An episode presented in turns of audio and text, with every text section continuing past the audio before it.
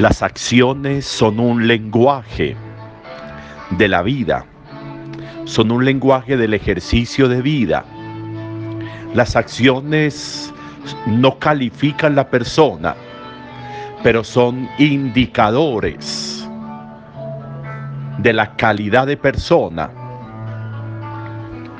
Las acciones se van convirtiendo en una trazabilidad por los caminos de la vida, de mi ser. Las acciones, podríamos decir, son publicidad que le hago a mi vida y a mi ser. Las acciones son huellas que yo voy dejando en los espacios, en las personas, en las retinas de muchas personas que incluso ni me percato de que están viendo mis acciones y quedan grabadas en ellos. Y puede que jamás me digan nada respecto a una acción, pero esa acción quedó grabada. No olviden las acciones del Señor, repetimos hoy en el Salmo. No olvidar el ejercicio de Dios en nosotros, no olvidar todo lo que Dios ha hecho en nosotros, que de manera consciente o inconsciente yo tengo que reconocer que todo es obra de Dios en mi vida, eso hace un creyente. Las acciones nuestras no se olvidan una imagen vale más que mil palabras. Por eso es importante ponerle atención a nuestras acciones. De nuevo, no definen las acciones a una persona, porque las acciones son temporales, pero si se convierten en un indicador y en una tendencia de la persona que acciona. Por eso hay que poner atención, por eso hay que tener un nivel de conciencia importante. Por eso hay que cuidar, hay que cuidar el interior, hay que ponerle atención al interior.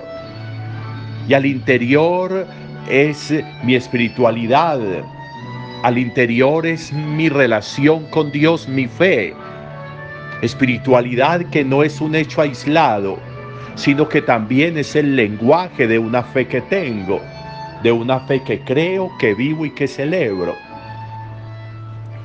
Es importante darle una mirada con cuidado. Las acciones, el accionar, el movimiento de la vida necesita una razón para la acción. Los desconectados en la vida son peligrosos. Las acciones desconectadas de la vida son peligrosas. Las acciones que no tienen una razón de ser son peligrosas. Por eso, cuidar el lenguaje, decíamos ayer, y hoy podríamos decir cuidar el lenguaje de las acciones, resultará muy importante. ¿Cómo cuido yo el lenguaje de las acciones? Podríamos decir hoy. Y podríamos pensar primero en, términos de lo que dice hoy la carta a los hebreos. Mirar el ejercicio de nuestro descanso. ¿Cómo estoy descansando? ¿Cómo es mi descanso? ¿Qué me descansa? ¿Qué hago yo para descansarme? Cada cuanto hago yo eso que me descansa. Una acción, un hobby, una destreza, una habilidad, un oficio, una acción caritativa, un momento intenso de oración que me descansa. Entrarán en mi descanso. Está diciendo hoy la carta a los hebreos, hablando de entrar en Dios como una correspondencia a la fe. ¿Cómo estoy descansando para saber cuál es el lenguaje de mis acciones y el cuidado de mis acciones. Pero también importante, la salud de esas acciones. Salud que dependerá de la salud del corazón, del alma, de la vida. Por eso es importante ver cómo Jesús generalmente, antes de sanar a una persona, primero le perdona los pecados. Eso es muy interesante en la pedagogía de Jesús. Primero perdona para luego sanar. Porque la salud corporal no sirve si hay enfermedad espiritual. La salud corporal no sirve si el alma, si el espíritu, si la persona no están sanos si el lenguaje de las acciones no se corresponde con la fe, con la vida, con las decisiones, con las relaciones.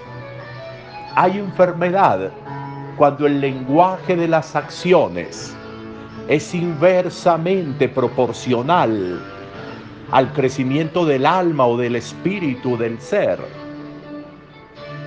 Necesitamos una correspondencia entre ambas por eso Jesús sana primero el corazón, perdonando, y luego sana el cuerpo. ¿Cómo está la salud espiritual interior de mi vida?